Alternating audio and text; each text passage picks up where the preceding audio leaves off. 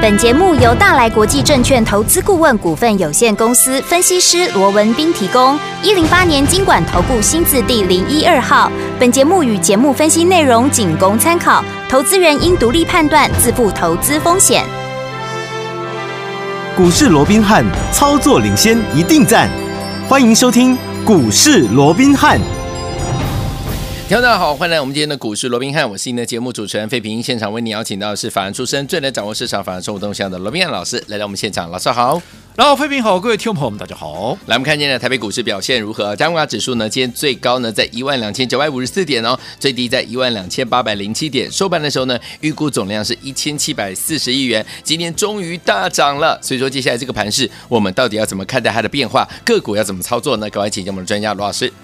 哦，我想台股在历经昨天收复这个一二六八二之后啊，那我们看到今天配合着这个台积电啊，这个回神跌升反弹呢、那这个加权指数也出现了一个大涨哦，呃，最主要的哦，这也是一个啊难得出现这段时间以来 连续两天都上涨，而且还是大涨超过两百点的一个格局哦。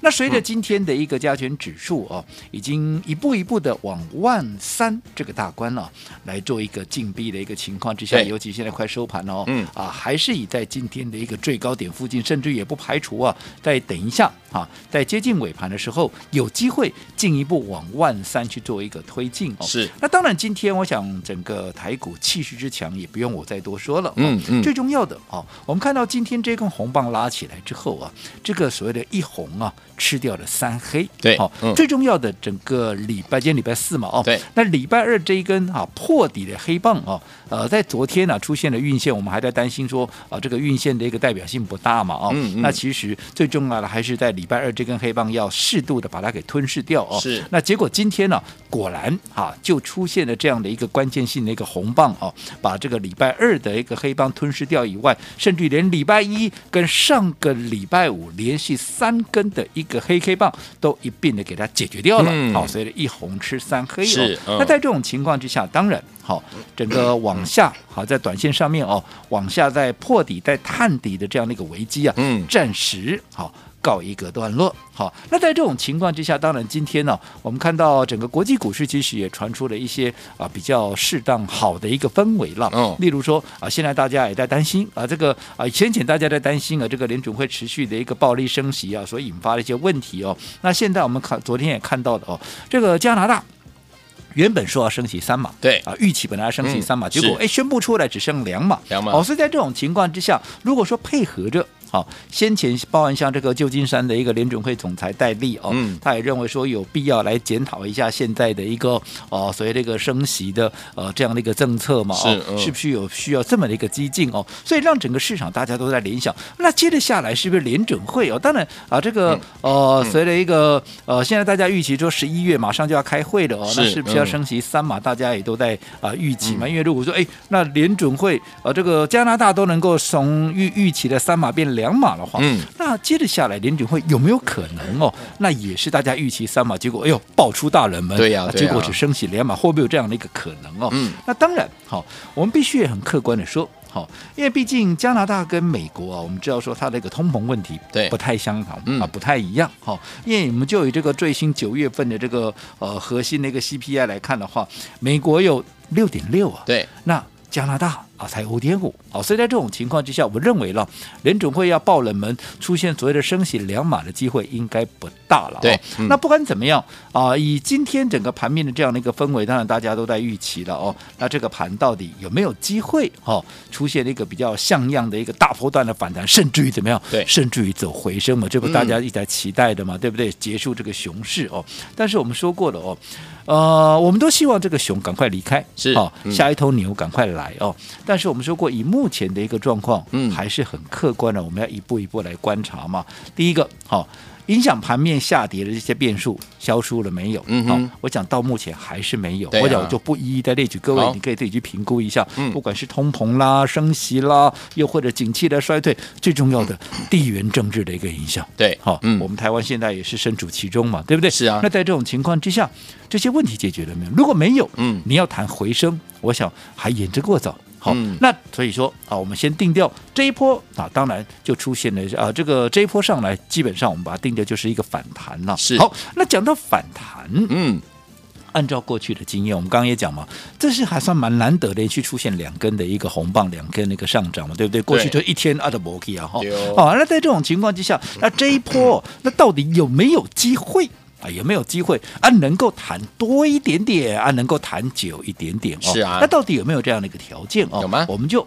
来看了哦，好，我们就要说，其实我们观察台股今年从这个一月五号见到这个历史新高一八六一九之后哦，那到现在已经十月底了嘛哦，其实回档的一个时间呢，嗯，已经将近有十个月，到九个多月吧，将近十个月哦。那我们回顾过去啊，台股的一个状况哦，一个台股的历史哦，只要出现一次性的一个大回档，对，哦，基本上最长的时间呢。那就是九个月，嗯，好，我们这样说好了。例如在民，我们常讲了，民国七十九年二月，当时见到这个一二六八二的高点之后，是，那后来不是一路的往下压回，哇，一次性的怎么样啊？这个啊，从这个高点一二六八二到七十九年十月，嗯，好，嗯，就来到了二四八，前面那个一不见了，对，嗯，好，那另外我们再来看看哦，那从八十九年的四月，当时的高点是在一三。好，这个呃，这个一零三二八了哦。嗯、那后来一次性的修正到十二月，好，低点来到四五五五。好，那不管是七十九年的二月到十月也好，又或者八十九年的四月到十二月也好，我们有没有发现到？哎，都刚好是九个月，对，对不对？嗯。好，那如果说以这一次，我们说啊，从年初到现在啊，其实回档的时间已经将近十个月之多，就时间上基本上已经满足了。嗯。嗯好，那另外。就回档的幅度，其实这一波回档下来也是又急又快哦，就回档了六千点嘛哦，其实幅度上那也够深，对，哦，所以。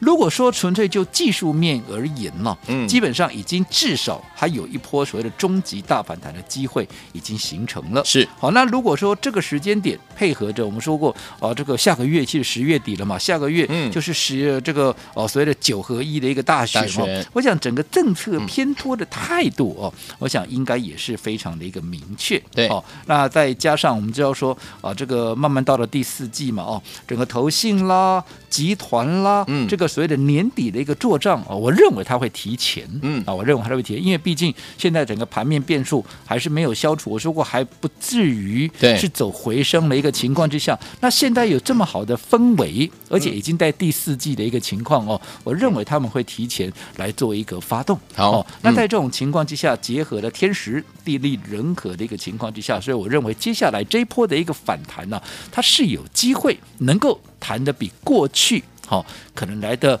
久一点，嗯、啊，来的高一点，好。所以对于好这个先前我们说了嘛，好，你想抢反弹的，现在就是一个机会了。嗯，不过终究它是一个反弹嘛，对不对？对，哦，所以我说过，反弹的一个操作，你要保持一定的灵活，保持一定的一个机动性。嗯，尤其它只是反弹，它并不是回升，所以如果说先前你现金部位不够的，嗯啊，记得趁着反弹的时候要加大你的现金部位。好，好，因为我说过反弹哈，在这个熊市格局里面，它也是一个很重要的一环，因为它可以让大家怎么样来做一个适度的疗伤。嗯，好，你重伤的，如果你反弹强的好，啊，你可以变成轻伤。嗯，你轻伤的，如果说你能够把握反弹的契机，或许怎么样，你就可以痊愈。那么在这种情况之下，哈。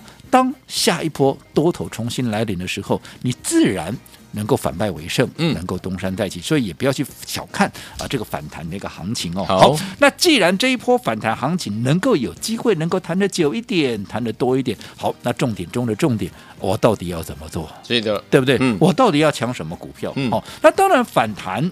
好，抢跌升的，这不用我多讲嘛，对不对？嗯、可是跌升的股票反弹上来，哎，有些走得长，啊，有些走得短，有些弹得高，啊，有些弹得低。那到底什么样的一个股票能够来做一个啊？做一个优先的啊一个一个考量选择，那我们以这样来说好了。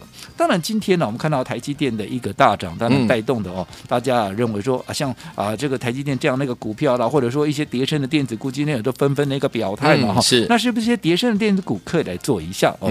那当然我说过，只要是符合跌深，当然它反弹上面都有一定的一个机会。嗯、对，但是以目前来看，我们还是得要很客观的说，嗯，你整个科技产业，你即便说这两天呢，嗯，好、哦，这个美国的一个十年期的公债是、哦、有压回，现在大概在四左右了、嗯、哦。可是是不是代表说这个十年期公债它就不会再上去了？嗯，我认为，我想现在以这样来作为一个呃所谓的一个预期啊，对，我想还言之过早。就好比说，大家认为说啊，来到这个位置哦，因为现在公布出来一些景气都是衰退嘛，哦，对，所以这个联准会那会不会十一月甚至于十二月整个升息的幅度会少于预期哦？嗯，那我必须这样讲，嗯、那就算少于预期又怎样？嗯，难道他明年不升吗？对啊，因为现在就还不到他的一个目标嘛。嗯，你现在你说今天他台币升值了，那我说过，那今天台币升值，那难道它就没有再贬值的压力了吗？嗯、我讲都还在啊，因为联准会的态度非常的明确嘛，到明年它就维持一个升息的趋势嘛。嗯、那即便现在这两天美元指数稍稍的回落，让整个台币因为美元走弱嘛，台币当然相对就变强嘛。嗯、可是我说过，美元如果说未来在整个 FED 持续有升息，不管它升息两码、升息三码，它终究就还是要升息嘛。是。那在这种情况之下，美元它未来还是有在走高的这样的一个机会嘛。所以在这种情况之下。你要预期说整个值利率好，现在回到四以后，它就不会再上去了。嗯、我想也言之过早。嗯、所以短暂当然科技股有它一个所谓的反弹的空间，是但是是不是好，它就万里无云、高枕无忧？我想这个部分我们还是得要思考。嗯、所以我说你要做科技股，你要抢电子股的可以，可以，可是记得保持灵活，保持机动性，周期要稍微短一点。嗯、那既然好，我们说过一个大前提，嗯。一个结构上面就是一个怎么样反弹嘛？是，那整个既然是反弹，代表整个熊市的结构也没有任何改变嘛？嗯、对，对不对？嗯。所以现在市场上的一个资金对于电子股基本上都是以强反弹为主。是，但是另外一个族群在今天也非常的强势，那叫做生技股。是的。那接下来的生技股，它又该如何来定位？嗯。好，如果同样比较生技股跟电子股，到底谁的机会大？好，我想这个部分我们稍后。会来跟各位再做进一步的说明。好，所以说听我们目前这样的一个老师说了，这样的一个反弹呢会久一点，然后呢也会多一点啊。所以说听我们到底接下来要怎么样跟着老师我们的会员们进场来抢反弹，然后怎么样布局好的股票呢？千万不要走开哦，马上就回到我们的节目当中。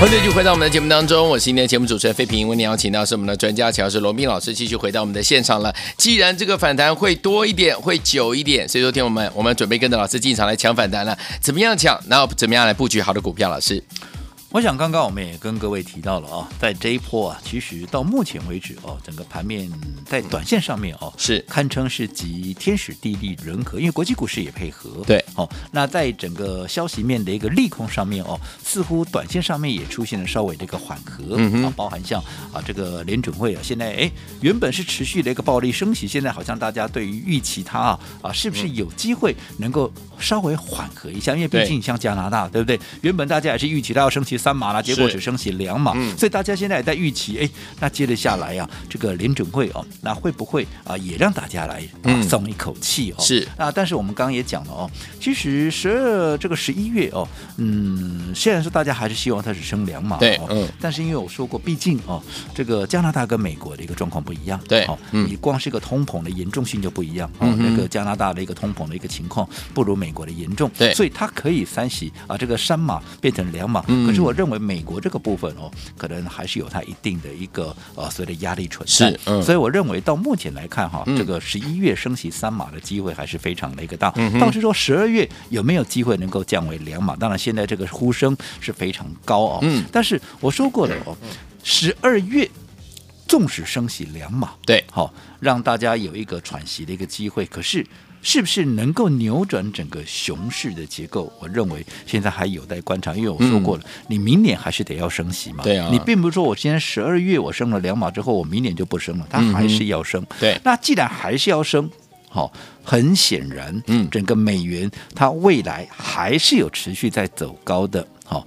这样的一个机会，哦、所以在这种情况之下，纵使连续两天我们看到哇，台币也非常强哎，昨天升一角多，嗯、今天又升一角多哦，甚至接近两角哦。嗯、所以在这种情况之下，当然好、哦，大家会误以为啊，是不是美元就触顶了？可是在我看。嗯，美元啊，如果说联准会升息的态势还是确立的情况下，纵使它是缓和一点的，可是它还是升，缓和还是升啊。是，所以在这种情况之下，就是美元未来再走高的压力还是存在。嗯、所以在这种情况之下，你要走这个所谓的台呃这个呃台股要走回升啊，可能还是有很多的变数存在。那更不要讲整个地缘政治啊、景气衰退这个问题等等哦。所以我们刚刚也讲了，在这种情况之下啊，在这种情况之下，电子股。好，科技股，因为前一段时间受到强势美元的影响，持续升息，让整个殖利率走高，所以压抑到整个科技股。那现在虽然说美元指数拉回，殖利率回落，嗯，但是我说过未来还是有在往上攀高的这样的一个机会。对，所以科技股我们还是以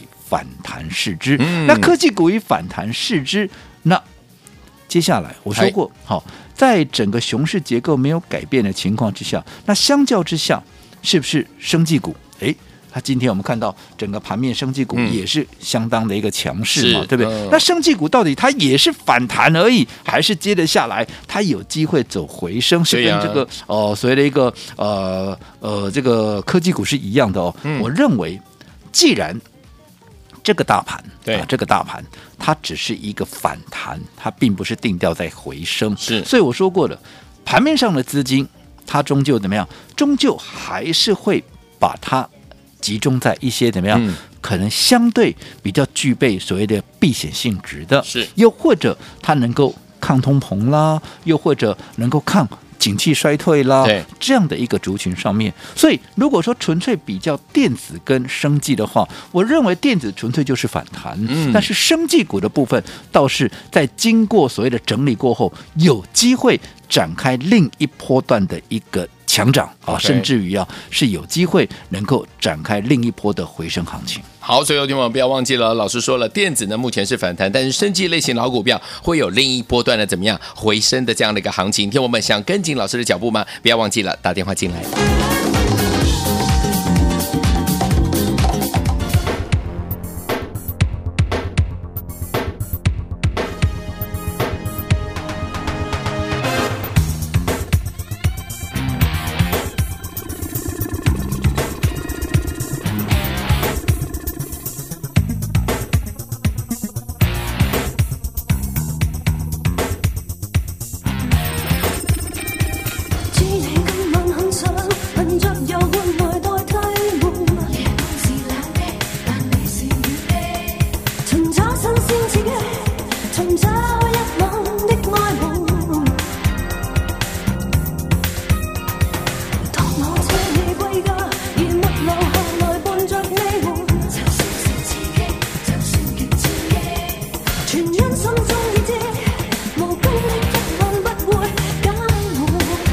欢迎继续回到我们的节目当中，我是今天节目主持人费平。我们邀请到是我们的专家，强是罗明老师，继续回到我们的现场了。所以，听友们，接下来老师说了，终于有像样的反弹，能够多一点，能够久一点。接下来，生机类型的好股票有另一波即将怎么样，能够有这样的一个回升的好行情，我们要怎么跟紧老师的脚步？老师，我想刚刚进广告之前呢，我们也说过了哦，既然我们已经定调，它就是一个反弹行情哦，嗯、那到底反弹行情我们到底该怎么做？好，那我们也比较了这个电子股跟生技股。有，那我们说过电子股来讲的话，即便啊台积电这边稍稍的一个止稳了，嗯，好，那另外啊这个过去啊一直压着这个科技股啊沿路打的这个所谓的一个美国十年债的一个公呃这个殖利率是现在也回落了。但是我们说过的哦，未来在整个联准会持续还是有要升息动作的这样的一个情况之下，殖利率还是有往上再走高的一个机会。那换句话说，这个利空它并没有解除啊，是它只是短。线怎么样让大家松一口气？嗯、所以我们说过，以电子股的一个操作来讲，我们还是定调怎么样那？就是强反弹。OK，好、哦。那至于说今天盘面上除了电子股的一个强弹以外，还有一个族群今天也是出现大涨的一个格局，嗯、那就是升级嘛，是对不对？嗯。那升级到底是跟电子股一样，它只是一个反弹，嗯、还是有机会能够走回升哦？OK，其实我们可以从大方向再来看。好，我们说过，现在大大盘，如果我们还是定调它是一个熊市的结构，嗯、现在是一个比较类似像中级反弹的一个情况哦，那既然熊市没有结构啊，这个熊市结构没有改变的一个情况之下，嗯，那么我说过，市场上的资金终究它还是会集中在怎么样一些所谓啊，所谓的避险性质啦，对，又或者能够比较抗通膨，又或者抗景气衰退的这样的一个族群，嗯，那很显然那就是生技族群，是的，对不对？嗯，那你说它生技先前跌那么深，我说过先前跌那么深，我在节目里面也跟各位讲过很多遍了，因为今年以来，你看从四月生技股齐涨，一直到。八九月到到九月哦，然后这个啊，生技股出现了拉回，它前面已经涨了五六个月的一个情况之下，它跌一个月来做一个补跌，我想这也合情合理。是，那在补跌过后。如果是现在情况允许的一个情况之下，其实我认为它走一波，另外一波的一个回升的一个机会就相对是比较大。它的情况哈是跟电子股不一样的，是好，所以我认为在操作上面，我想我过去也讲的非常清楚，嗯，生技股还是我们认为在操作上面，我认为会把它放在是一个主轴的一个很重要的一个地位。就好比说，你不要说什么北极星。好，今天差一点点涨停板。对，我讲从高档下来，北极星几乎当时在两百多块，一堆人告诉你北极星有多好，有多好啊，怎么样，对不对？嗯。现在现在全部都闭嘴了。对。好，然后这段时间也、嗯、你几乎也听不到北极星的声音了。没错。好，那今天稍稍的开始，诶，因为快涨停了嘛，所以有人又在讲了哦。那我想对于北极星，我过去就跟各位讲过，嗯、在没人敢讲的时候，我也跟你讲过了。北极星已经回到它先前的起涨点，对，重点是它的基本面有没有改变？没有哦，嗯、对不对？嗯，哦，它依旧，它解盲至少它是成功的嘛，对，对不对？嗯，而且很多人讲说啊，解盲成功啊，拨号啊，啊那个啊什么啊，这个肺间皮癌就有三点八万，我说过，先前在涨的时候，你怎么不讲说它肺间皮癌的那个病患只有三点八万？嗯哼，你前面。在还没有解盲之前，你就知道它的人数只有三点八万了。在涨的时候，你为什么不讲？嗯，对不对？嗯，跌下来，大家就这样讲，这开始啊落井下石。我说这样都是不就不客观了。嗯、OK，、哦、我说过，纵使肺间皮也只有三点八万。对，接着下来，它这款新药，嗯，大家还记不记得它的一个优势在哪里？它的优势我说过，它最主要。它本身是一个生物药，而且它是利用癌细胞对精氨酸的一个依赖来作为标榜，嗯嗯、所以安全性高，对于正常细胞的影响。非常的小，而且副作用极低，是而且还可以这个代谢疗法还可以合并其他的一个一个疗程啊，嗯、可以达到互补跟加成的作用，这些都没有改变嘛。而且它不仅可以用在飞天皮癌，它还可以干嘛？它还可以用在一些包括像肝癌啦、脑癌啦。那我请问各位，如果未来能够，现在肝癌第三期哦，随时也要解盲哦，对对不对？那在这种情况下，你还会认为它就有三点八万吗？嗯，哦，所以不能说因为看着股价跌，你就怎么样啊？就原本的利多变成利空，嗯，这样都是不客观的。嗯嗯、所以当时北极星会讲的非常的清楚，其实一百块以下都是一个很好的一个切入点。当然，也是要外考虑到整个外在的一个环境。那至于其他的，你看药华药今天也非常那个强势，嗯、另外包含像宝林富锦啊，包含像美食的，这也都是获利数值非常漂亮的一个股票。所以我认为，好。未来生技股在主流架构不变的情况之下，嗯，好，其实像这些具备远景、具备趋势、具备所谓的获利数字的股票，在拉回的过程里面，其实都可以留意它的一个切入点。好，所以有听我们不要忘记了，老师说了，终于有怎么样像样的反弹了，这次的反弹会多一点，也会久一点啊。怎么样跟着老师进场来布局好的股票呢？不要忘记了，赶快打电话进来，电话号码就在我们的广告当中，拨通我们的专线喽。